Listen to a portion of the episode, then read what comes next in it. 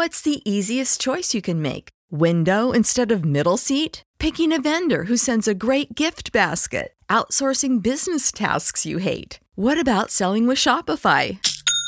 Whether you're selling a little or a lot, Shopify helps you do your thing, however you cha-ching. Shopify is the global commerce platform that helps you sell at every stage of your business. From the launch your online shop stage to the first real life store stage, all the way to the did we just hit a million orders stage. Shopify's there to help you grow. Whether you're selling scented soap or offering outdoor outfits, Shopify helps you sell. Wherever and whatever you're selling, Shopify's got you covered. Sign up for a $1 per month trial period at shopify.com slash try. Go to shopify.com slash try now to grow your business, no matter what stage you're in. Shopify.com slash try.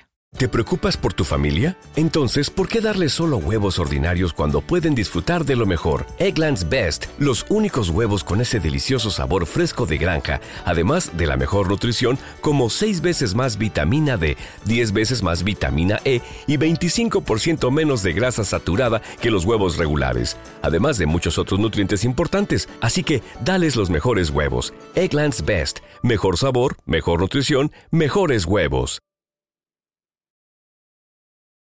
Capítulo 13. ¿Estuviste allí? En el verano de 1955, cuando Marianne tenía siete años y Audrey uno, cargamos nuestro viejo Ford gris y nos mudamos de Baltimore a El Paso, Texas. Desmoralizado por la falta de perspectivas laborales, cansado de las opiniones y el rencor de su hermano, y preocupado por su propia salud, Bella se había puesto en contacto con su primo, Bob Egger, para que le aconsejara. Bob era el hijo adoptivo del tío abuelo de Bella, Albert, el cual había emigrado a Chicago con dos de sus hermanos a principios de la década de 1900, dejando al cuarto hermano, el abuelo de Bella, en Preshow, a cargo del negocio de venta al por mayor que Bella había heredado después de la guerra. Fueron los Egger de Chicago los que avalaron la inmigración de George a Estados Unidos en la década de 1930. Y fueron también ellos los que nos proporcionaron la oportunidad de obtener nuestros visados al inscribir a la familia Eger antes de la guerra.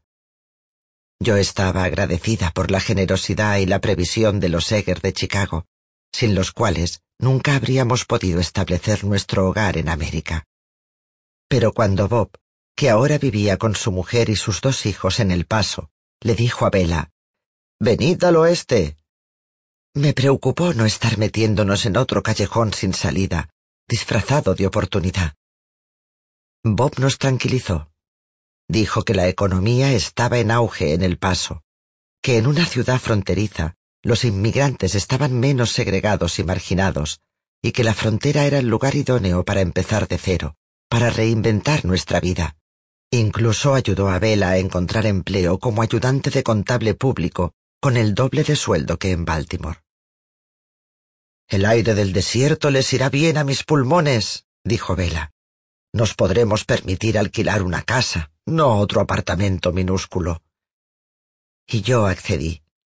Intentamos convertir el desbarajuste en una aventura divertida, unas vacaciones.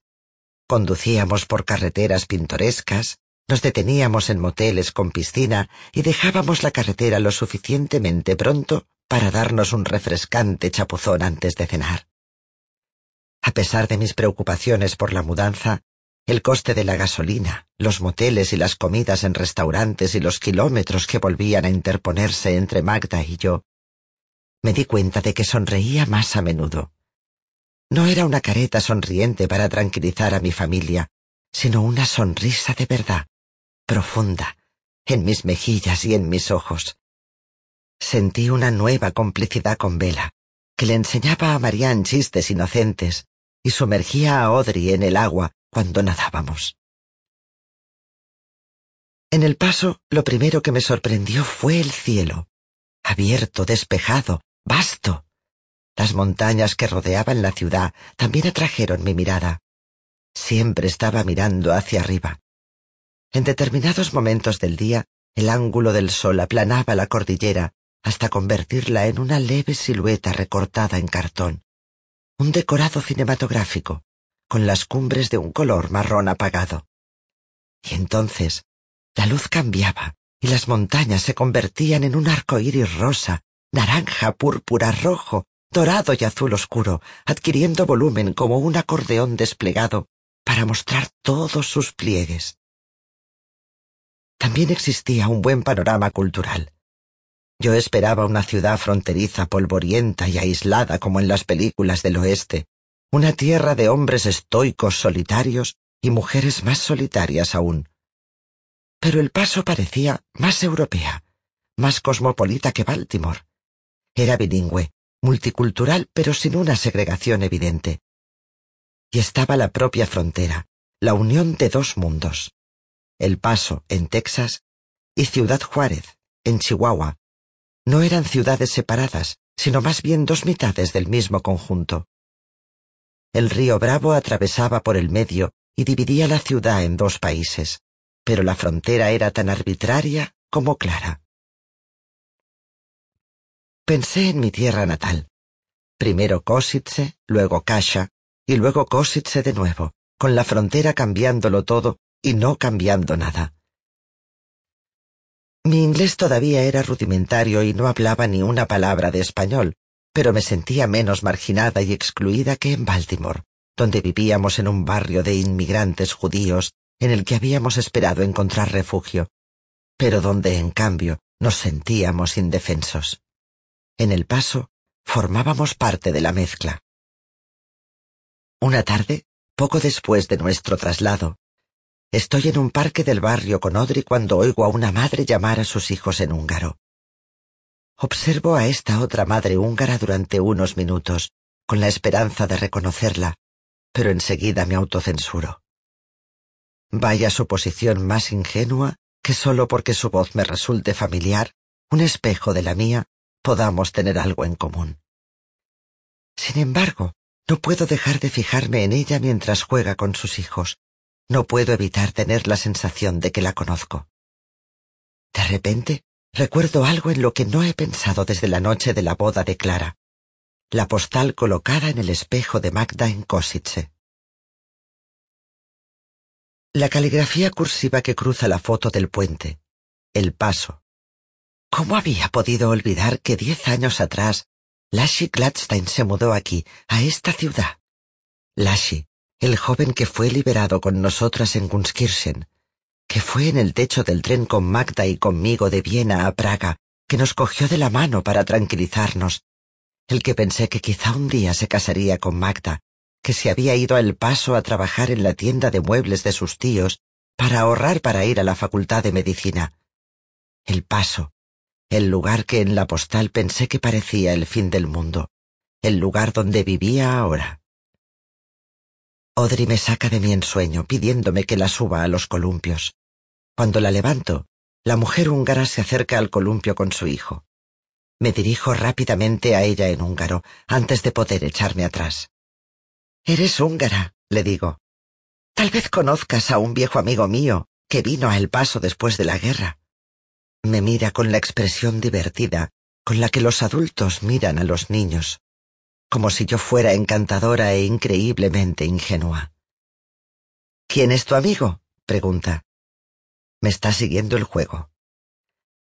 Lashy Gladstein, le saltan las lágrimas. Soy su hermana, grita. Ha descifrado mi código. Viejo amigo, después de la guerra. Es médico. Ahora se hace llamar Larry Gladstone. ¿Cómo puedo explicar cómo me sentí en ese momento?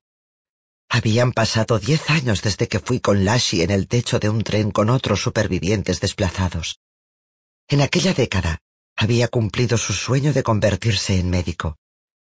Oír eso hacía que ninguna esperanza o ambición pareciera inalcanzable. Se había reinventado a sí mismo en Estados Unidos. Así que yo también podía. Pero esa es solo la mitad de la historia. Allí, en un parque, bajo el sol del desierto, estaba realmente en el fin del mundo. Más lejos que nunca en el tiempo y el espacio, de la niña a la que habían dado por muerta en una pila de cadáveres en un húmedo bosque de Austria. Y a pesar de todo, desde la guerra, nunca había estado tan cerca de ella, porque aquí estaba casi presentándosela a una desconocida. Aquí estaba encontrándome con un fantasma del pasado a plena luz del día, mientras mi hija me pedía que la empujara más y más fuerte en el columpio.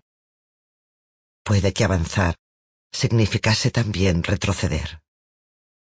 Localizo a Larry Gladstone en la guía telefónica y espero una semana o más antes de llamarle. Su mujer, estadounidense, contesta al teléfono. Coge el recado, pregunta varias veces cómo se escribe mi nombre. Me digo que no se acordará de mí. Aquella noche, Bob y su familia vienen a cenar a nuestra casa. Marianne me ha pedido que haga hamburguesas y las preparo como lo habría hecho mi madre. Carne picada mezclada con huevo, ajo y pan rallado, enrolladas como si fueran albóndigas y servidas con coles de Bruselas y patatas cocinadas con semillas de comino. Cuando llevo la comida a la mesa, Marianne pone los ojos en blanco. Mamá, dice, me refería a hamburguesas americanas. Quiere hamburguesas chafadas, servidas en insípidos panecillos blancos, con patatas fritas grasientas y un charco de ketchup soso. Se siente avergonzada delante de Dicky y Bárbara, sus primos estadounidenses. Su desaprobación me duele. He hecho lo que me he prometido no hacer nunca. He hecho que se sienta avergonzada. Suena el teléfono y huyo de la mesa a contestar. Edith, dice el hombre. Señora Egger, soy el doctor Larry Gladstone. Habla inglés, pero la voz es la misma. Trae el pasado a mi cocina, el azote del viento en el techo del tren. Estoy mareada. Tengo hambre como la tenía entonces cuando estaba medio muerta. Me duele la espalda rota. Lashi, digo. Mi voz suena lejana como si procediera de una radio en otra habitación. Nuestro pasado común es omnipresente, pero innombrable. Volvemos a encontrarnos, dice. Cambiamos al húngaro. Me habla de su mujer, de su trabajo filantrópico y de sus tres hijas. Yo le hablo de mis hijas y de las aspiraciones de Vela de llegar a ser contable titulado. Me invita a visitar su consulta. Quiere que mi familia vaya a cenar con la suya. Así empieza de nuevo una amistad que se prolongará durante el resto de nuestras vidas. Cuando cuelgo el teléfono, el cielo se está poniendo rosado y dorado. Oigo las voces de mi familia en el comedor. El hijo de Bob, Dicky, le está preguntando a su madre por mí. ¿Soy de verdad americana? ¿Por qué es tan malo mi inglés? Mi cuerpo se tensa como me sucede cuando el pasado está demasiado cerca. Es como la mano que estiro delante de mis niñas cuando el coche frena demasiado bruscamente, un acto reflejo de protección. Desde que me quedé embarazada de Marianne, cuando no hice caso de las advertencias del médico, cuando decidí que mi vida abogaría siempre por más vida, tomé la determinación de no permitir que los campos de exterminio proyectaran su sombra sobre mis hijas. Esa convicción cristalizó en un único objetivo. Mis hijas no pueden saberlo nunca. Nunca me imaginarán esquelética y hambrienta, soñando con el strudel de mi madre bajo un cielo cubierto de humo denso. Nunca tendrán que soportar esa imagen en sus mentes. Las protegeré, las salvaré. Pero las preguntas de Dicky me recuerdan que aunque pueda optar por mi propio silencio y pueda optar por la afinidad o el camuflaje del silencio de otros, no puedo decidir lo que digan o hagan otras personas cuando no estoy. ¿Qué puede llegar a oídos de mis hijas? ¿Qué pueden decirles otros, a pesar de mis esfuerzos por mantener oculta la verdad? Para mi alivio, la madre de Dicky cambia de tema. Les dice a Dicky y a su hermana mayor, Bárbara, que le hablen a Marianne de los mejores profesores del colegio al que empezará a ir en otoño. ¿Le ha indicado Vela que mantenga la conspiración de silencio? ¿O se trata de algo que ella misma ha intuido? ¿Es algo que hace por mí, por mis hijas, o por ella misma? Más tarde, Cuando la familia se congrega en la puerta para despedirse de nosotros, oigo a la madre de Dicky susurrarle a este en inglés. Nunca le preguntes a la tía Diku por el pasado. Eso es algo de lo que no se habla. Mi vida es un tabú familiar. Mi secreto está a salvo. Siempre hay dos mundos, el que elijo y el que niego, que entra siempre sin mi permiso. En 1956, Bella aprueba el examen oficial de contabilidad, obtiene la licencia y unos cuantos meses antes de que nazca nuestro tercer hijo, un niño, nos compramos una modesta casa de tres dormitorios en Fiesta Drive. Detrás de la casa no hay más que desierto, capas de ceniza de color rosa y púrpura, flores de yuca rojas, el zumbido de las serpientes de cascabel. Para el interior elegimos muebles de color claro en la sala de estar. Mientras comemos la papaya fresca que Vela compra cruzando la frontera en los mercados de Ciudad Juárez, los domingos por la mañana, leemos los titulares de la prensa. Un levantamiento en Hungría. Tanques soviéticos avanzan para aplastar la rebelión anticomunista. Vela se muestra huraño con las niñas y su tartamudez se vuelve a acentuar. Hace calor. Estoy embarazada de muchos meses. Encendemos el ventilador y nos reunimos frente al televisor en el salón para ver la retransmisión de los Juegos Olímpicos de Verano de Melbourne. Sintonizamos justo cuando Agnes Kellety, una niña judía de Budapest del equipo de gimnasia femenina, calienta para realizar su ejercicio de suelo. Tiene 35 años, seis más que yo. Si hubiera vivido en Kasha o yo en Budapest, habríamos entrenado juntas. Prestad atención, dice Vela a las niñas. Es húngara, como nosotros. Ver a Agnes Kellety salir a la pista es como ver mi otra mitad, mi otro yo, la que no enviaron a Auschwitz. Kellety, según me enteré después, compró la documentación de una chica cristiana en Budapest y huyó a un pueblo remoto donde esperó a que acabase la guerra trabajando de criada aquella cuya madre aún vivía, la que retomó las riendas de su antigua vida después de la guerra, que no permitió que las penurias de su época destruyeran sus sueños. Levanta los brazos, extiende su cuerpo, está lista para empezar. Bella se pone a animar como un loco. Audrey le imita. Marianne se fija en mí, en cómo me inclino hacia el televisor.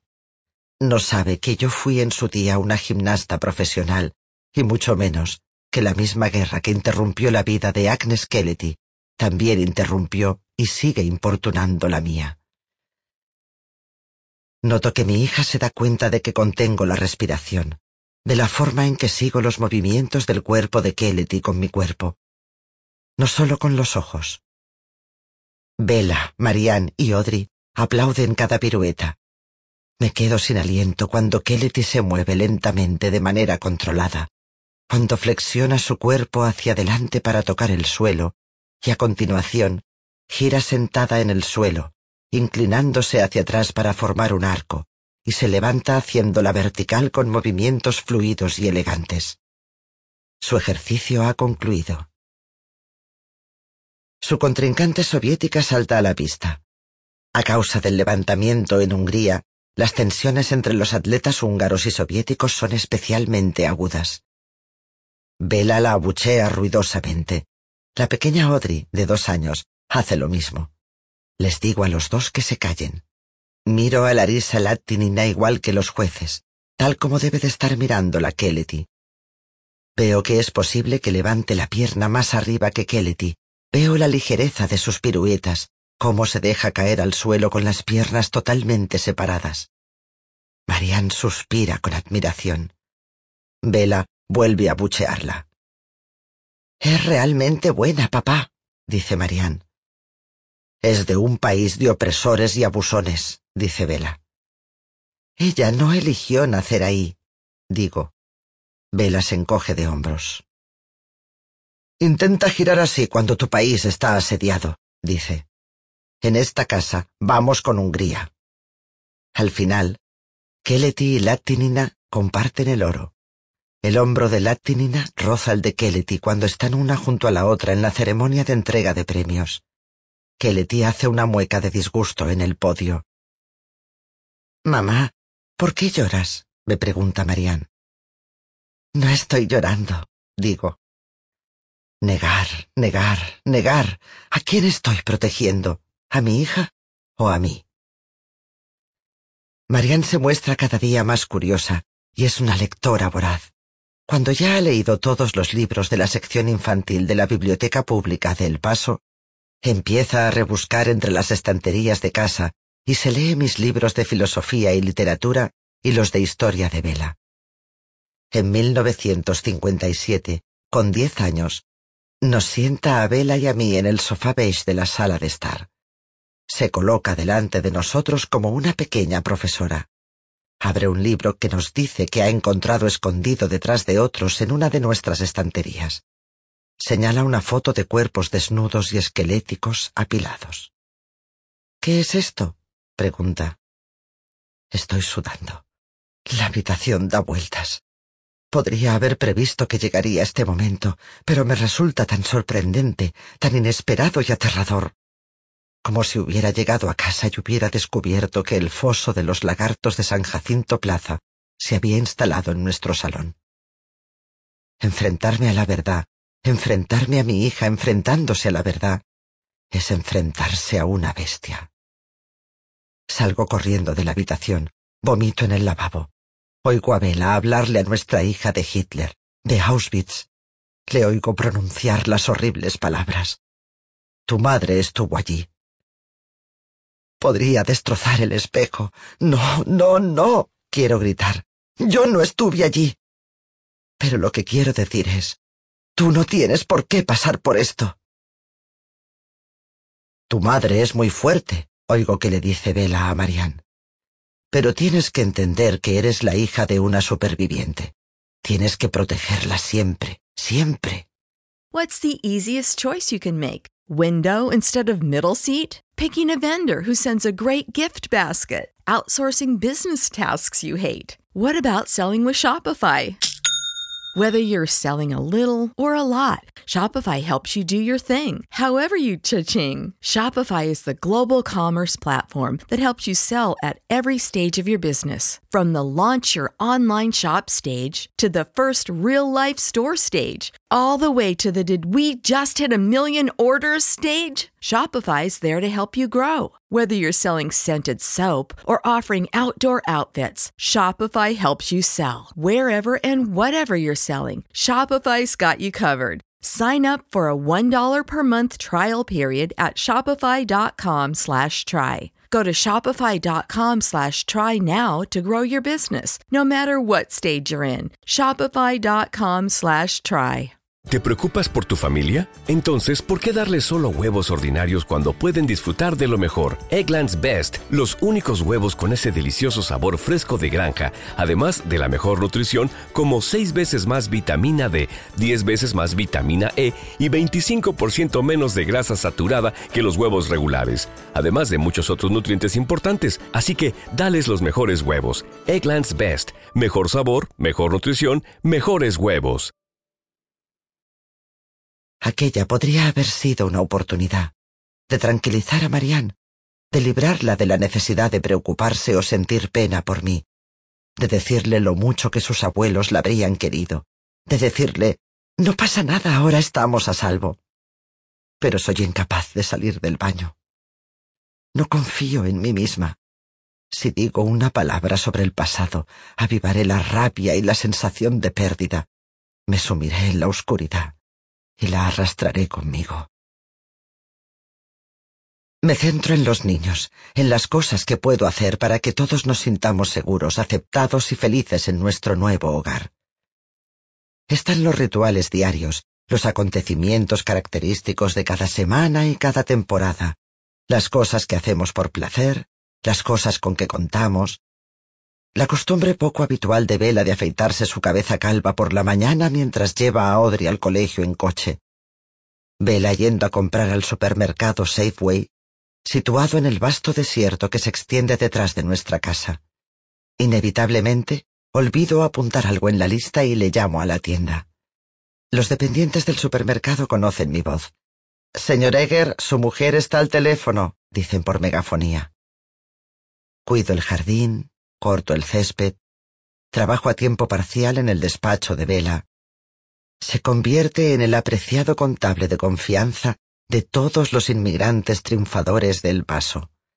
Sirios, mexicanos, italianos y judíos europeos. Los sábados se lleva a los niños a sus reuniones con los clientes, y si yo no supiese ya cómo le adoran, notaría lo mucho que le quieren al ver el afecto que muestran hacia nuestros hijos. Los domingos, Vela conduce hasta Ciudad Juárez para comprar fruta fresca a Chuy, el dendero, y luego hacemos un gran brunch familiar en casa, escuchamos discos de musicales de Broadway y cantamos encima. Vela canta sin tartamudear, y después vamos toda la familia a darnos un baño. Vamos al San Jacinto Plaza, en el centro de El Paso, el día de Navidad. No celebramos la Navidad con regalos, pero aún así los niños le escriben cartas a Papá Noel.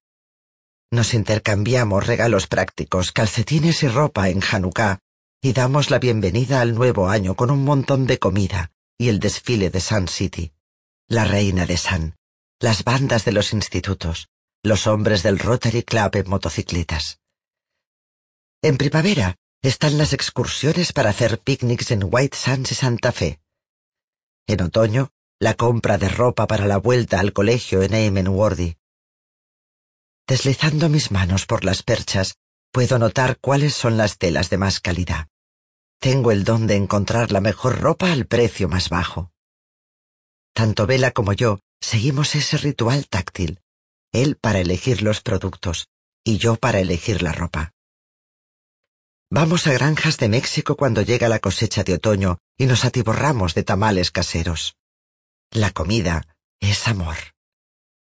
Cuando nuestros hijos sacan buenas notas, los llevamos a tomar un banana split a la cafetería que hay detrás de casa. Cuando Audrey tiene nueve años, se apunta a un equipo de natación y se convierte en nadadora de competición. Cuando empieza el instituto, ya entrena seis horas al día, como hacía yo con la gimnasia y el ballet. Cuando Marianne tiene trece años, construimos un anexo en la casa y añadimos un dormitorio principal para que Marianne, Audrey y Johnny puedan tener cada uno su habitación. Compramos un piano. Marianne y Audrey reciben clases. Celebramos conciertos de música de cámara como hacían mis padres cuando yo era pequeña organizamos partidas de bridge. Bella y yo nos apuntamos a un club de lectura dirigido por Molly Shapiro, conocida en El Paso por sus reuniones, en las que congrega artistas e intelectuales. Asisto a clases de inglés en la Universidad de Texas. Por fin, mi inglés mejora lo suficiente para que en 1959 me considere capacitada para matricularme como estudiante universitaria. Hace mucho que sueño con proseguir con mi formación. Otro sueño aplazado, pero que ahora parece posible. Asisto a mi primera clase de psicología. Me siento en una fila de jugadores de baloncesto. Tomo apuntes en húngaro. Le pido ayuda a Vela para redactar todos los trabajos. Tengo treinta y dos años. Somos felices por fuera y a menudo también por dentro. Sin embargo, está la forma en que Bella mira a nuestro hijo. Él quería un hijo, pero no esperaba uno así.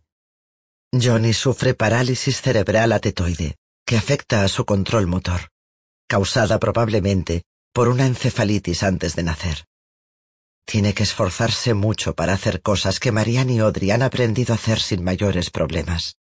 Vestirse, hablar, utilizar un tenedor o una cuchara para comer. También su aspecto es diferente al de ellas. Tiene los ojos medio cerrados. Babea. Vela se muestra crítico con Johnny, impaciente con sus esfuerzos. Yo recuerdo las burlas a las que tenía que enfrentarme por ser bizca y sufro por mi hijo. Vela grita presa de la frustración ante las dificultades de Johnny. Grita en checo para que los niños, que han aprendido un poco de húngaro en casa a pesar de mi deseo de que hablasen únicamente un inglés americano impecable, no le entiendan. aunque obviamente entienden su tono. Yo me retiro a mi habitación. Soy una experta en esconderme. En 1960, cuando Johnny tenía cuatro años, le llevé al doctor Clark, un especialista de la Johns Hopkins, el cual me dijo, Su hijo será lo que usted haga de él. John hará lo mismo que hace todo el mundo, pero le llevará más tiempo. Puede que presionarle demasiado sea contraproducente, pero también sería un error no presionarle lo suficiente. Tiene que presionarle hasta el límite de su potencial. Dejé las clases para poder llevar a Johnny a sesiones de logopedia, a sesiones de terapia ocupacional, a todos los tratamientos que se me ocurrían, a todos los especialistas que pudieran ser de ayuda.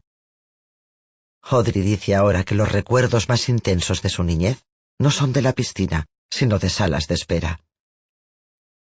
Decidí no aceptar que nuestro hijo estuviera marcado de por vida. Estaba segura de que podría crecer sano, si así lo creíamos.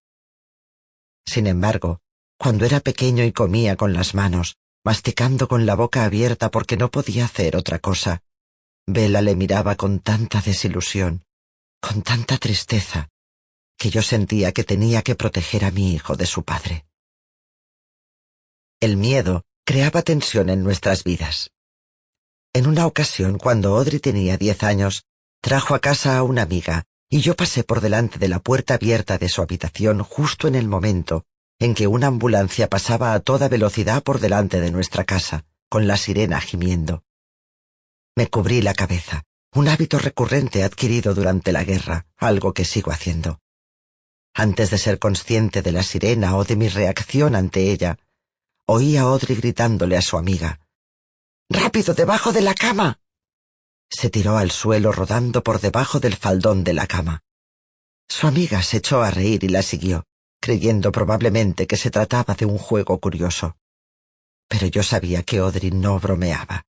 Creía realmente que las sirenas indicaban peligro, que tenías que ponerte a cubierto, sin pretenderlo, sin ser consciente de ello, era lo que yo le había enseñado. ¿Qué más les estábamos enseñando inconscientemente a nuestros hijos acerca de la seguridad, los valores y el amor? La noche de su baile de promoción del instituto, Marianne está en el porche de entrada con su vestido de seda y un bonito ramillete de orquídeas en la muñeca. Cuando sale del porche con su pareja, Bella le dice, Pásatelo muy bien, cariño. A tu edad tu madre estaba en Auschwitz y sus padres habían muerto. Le chillo a Vela cuando Marianne se ha ido. Le llamo resentido e insensible. Le digo que no tenía derecho a arruinarle su noche especial, a arruinar la alegría que me proporcionaba indirectamente su felicidad. Si no es capaz de autocensurarse, yo tampoco lo haré.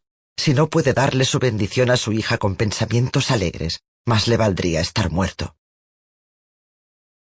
El hecho de que tú estuvieras en Auschwitz y ella no lo esté es un pensamiento alegre, se defiende Vela. Quiero que Marianne se alegre de tener la vida que tiene. Entonces no la envenenes, grito. Peor que el comentario de Vela es el hecho de que posteriormente no le hablo nunca de ello a Marianne. Finjo no darme cuenta de que ella también está viviendo dos vidas, la que vive por sí misma y la que vive por mí porque yo no pude vivirla. En otoño de 1966, cuando Audrey tiene 12 años, Marianne estudia segundo curso en el Whittier College, y Johnny tiene 10 años y está cumpliendo las predicciones del Dr. Clark, según las cuales, con el apoyo adecuado, podría ser física y académicamente estable. Vuelvo a disponer de tiempo para dedicarlo a mi propia formación. Vuelvo a la universidad. Mi inglés es ahora lo bastante bueno para redactar mis trabajos sin la ayuda de Vela. Cuando me ayudaba, la mejor nota que obtuve fue un aprobado, pero ahora saco sobresalientes. Siento que por fin estoy avanzando, que por fin estoy superando las limitaciones de mi pasado. Pero una vez más, los dos mundos que he tratado de mantener separados chocan entre sí. Estoy sentada en una sala de conferencias esperando a que empiece mi clase de ciencia política, cuando un hombre de cabello rubio se sienta detrás de mí. Estuviste allí, ¿no? dice. ¿Allí? Siento que me empieza a invadir el pánico. Auschwitz, eres una superviviente, ¿no? Estoy tan conmocionada por la pregunta que no se me ocurre preguntarle nada. ¿Qué le hace pensar que soy una superviviente? ¿Cómo lo sabe? ¿Cómo lo ha supuesto? Nunca he dicho ni una palabra sobre mi experiencia a nadie en mi vida actual, ni siquiera a mis hijos. No llevo un número tatuado en el brazo. ¿No eres una superviviente del holocausto? vuelve a preguntar. Es joven. Debe de tener unos veinte años, aproximadamente la mitad de mi edad. Algo en su juventud, en su gesto serio, en la amable intensidad de su voz, me recuerda a Eric, a cómo nos sentamos juntos en un cine después del toque de queda, a cómo me hizo una foto en la orilla del río, haciendo posturas de ballet, a cómo me besó en los labios por primera vez, con las manos apoyadas en mi estrecho cinturón.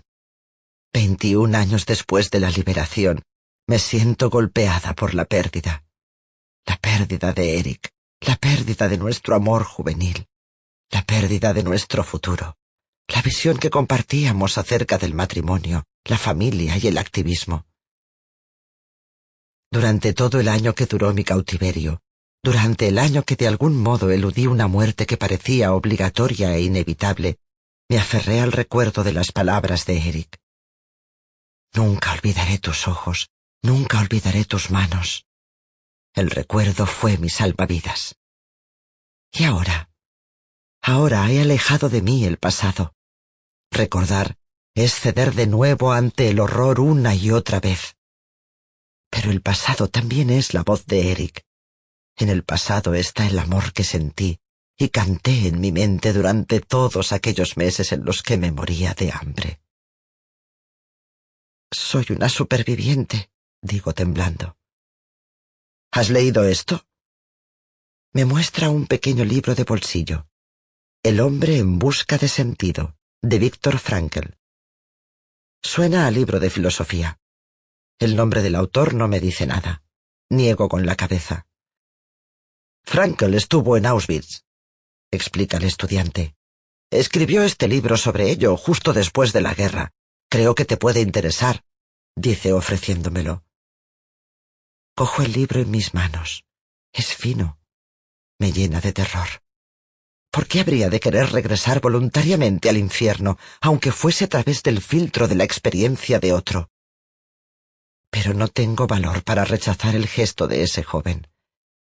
Susurro un gracias y me meto el libro en mi bolso, donde permanece toda la tarde como una bomba de relojería. Empiezo a hacer la cena. Me siento distraída y fuera de mi cuerpo. Envío a Bella a Safeway a buscar ajos y después le vuelvo a enviar a por pimientos. Apenas pruebo la comida. Después de la cena, practico ortografía con Johnny. Lavo los platos. Les doy a mis hijos un beso de buenas noches. Bella se va al salón a escuchar a Rachmaninoff y a leer The Nation. Mi bolso está en el recibidor junto a la puerta principal con el libro todavía en su interior. Su mera presencia en mi casa me provoca incomodidad. No lo leeré, no lo necesito. Yo estuve allí, me ahorraré el dolor. Poco después de medianoche, la curiosidad vence al miedo. Entro sigilosamente en la sala de estar donde permanezco sentada durante mucho rato bajo el haz de luz de una lámpara, sosteniendo el libro. Empiezo a leer. El libro no pretende ser una descripción de hechos y acontecimientos, sino de experiencias personales, experiencias que millones de prisioneros vivieron una y otra vez. Es la historia de un campo de concentración contada desde dentro, explicada por uno de sus supervivientes. Siento un cosquilleo en la nuca. Me está hablando a mí. Está hablando para mí. ¿Cómo era la vida cotidiana de un campo de concentración a través de la mente de un prisionero cualquiera? Escribe sobre las tres fases de la vida de un prisionero, empezando por lo que se siente al llegar a un campo de exterminio y sentir la ilusión del indulto. Sí, Recuerdo muy bien cómo mi padre oyó sonar la música en el andén del tren y dijo que aquel sitio no podía ser tan terrible. Recuerdo la forma en que Mengele movió su dedo que determinaba la vida o la muerte y dijo, de la manera más tranquila que puedas imaginar, Verás a tu madre enseguida.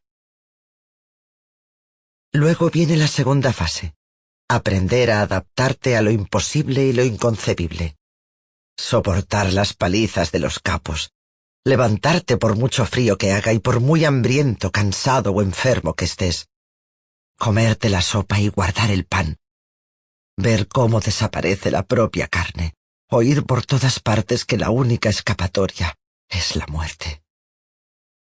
Ni siquiera la tercera fase, después de la liberación, puso fin al cautiverio, escribe Frankel. Continúa provocando amargura y desilusión. Es una lucha por encontrar el sentido y la felicidad. Estoy mirando directamente a lo que he tratado de ocultar.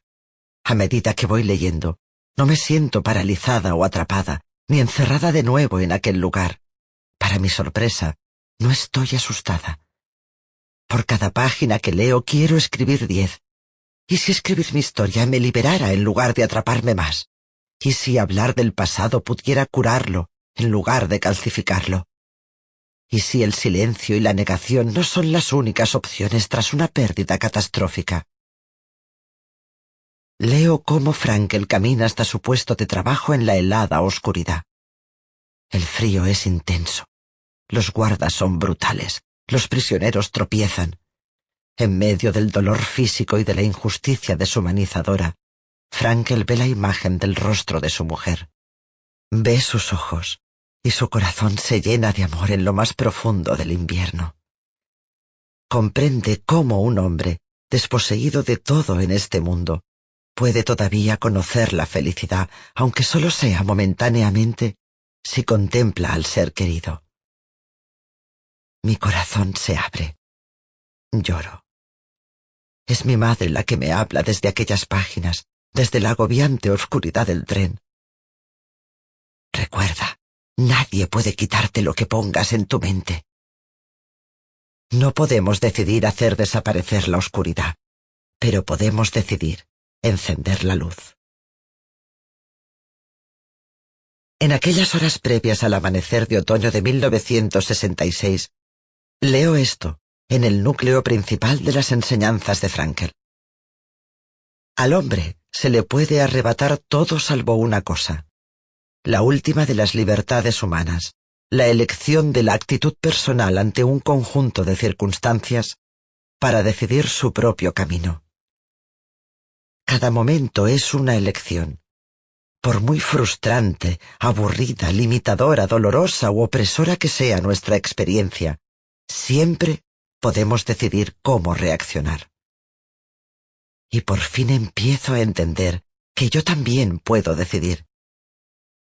Darme cuenta de eso cambiará mi vida. ¿No se merece tu familia lo mejor? Entonces, ¿por qué no los mejores huevos? Ahora, Egglands Best están disponibles en deliciosas opciones. Huevos clásicos, de gallina libre de jaula y orgánicos de Egglands, que ofrecen un sabor más delicioso y fresco de granja que le encantará a tu familia. En comparación con los huevos ordinarios, Egglands Best contiene la mejor nutrición como 6 veces más vitamina D, 10 veces más vitamina E y el doble de omega 3 y B12. Solo Egglands Best. Mejor sabor, mejor nutrición, mejores huevos. Visita egglandsbest.com para más información.